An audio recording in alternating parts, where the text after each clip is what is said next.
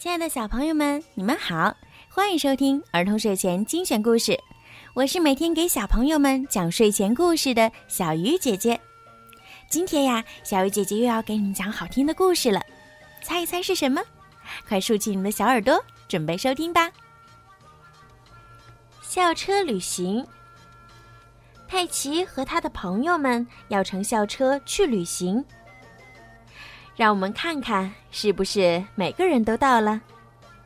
林阳老师说：“我到了。”佩奇说：“今天我们要去山上旅行。”林阳老师说：“哦，好棒！”孩子们欢呼起来。佩奇和苏西已经有一点饿了。嗯，我们能现在吃午餐吗？他们问林阳老师。嗯，你们可以先把苹果吃了，剩下的留到野餐时再吃。羚羊老师回答道：“咔嚓咔嚓。”校车来到了山脚下，路变得很陡。校车加油，你肯定能上去！大家叫道。最后，佩奇和伙伴们来到了山顶上。看，多美的风景！羚羊老师喘着气说：“孩子们朝山谷那边看去。”哇哦！佩奇大喊：“哇哦哇哦哇哦！”远处传来声音。那是什么？佩奇轻声的问。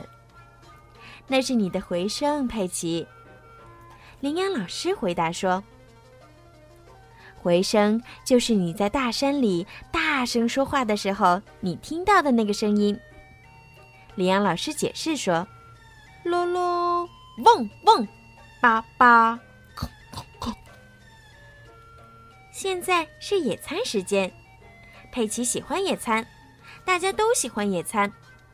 啊嗯啊嗯啊嗯，咕噜咕噜咕噜。嗯，鸭子们呢？佩奇咬了一口三明治，问：“每当我们野餐的时候，它们总会出现。”嘎嘎嘎，鸭子们来了。你们好，你们想来点面包吗？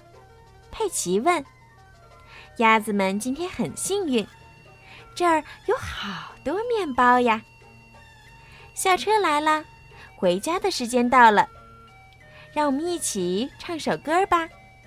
羚羊老师建议：“好啊，这一天大家过得好开心呀！”好了，孩子们，今天的故事就讲到这儿了。在今天故事的最后呀，小鱼姐姐要祝每一个小朋友今天晚上都可以做一个好梦。如果你们想听到属于你们自己的专属故事，可以让爸爸妈妈加小鱼姐姐私人微信。猫小鱼全拼九九来为你们点播。好了，孩子们，晚安。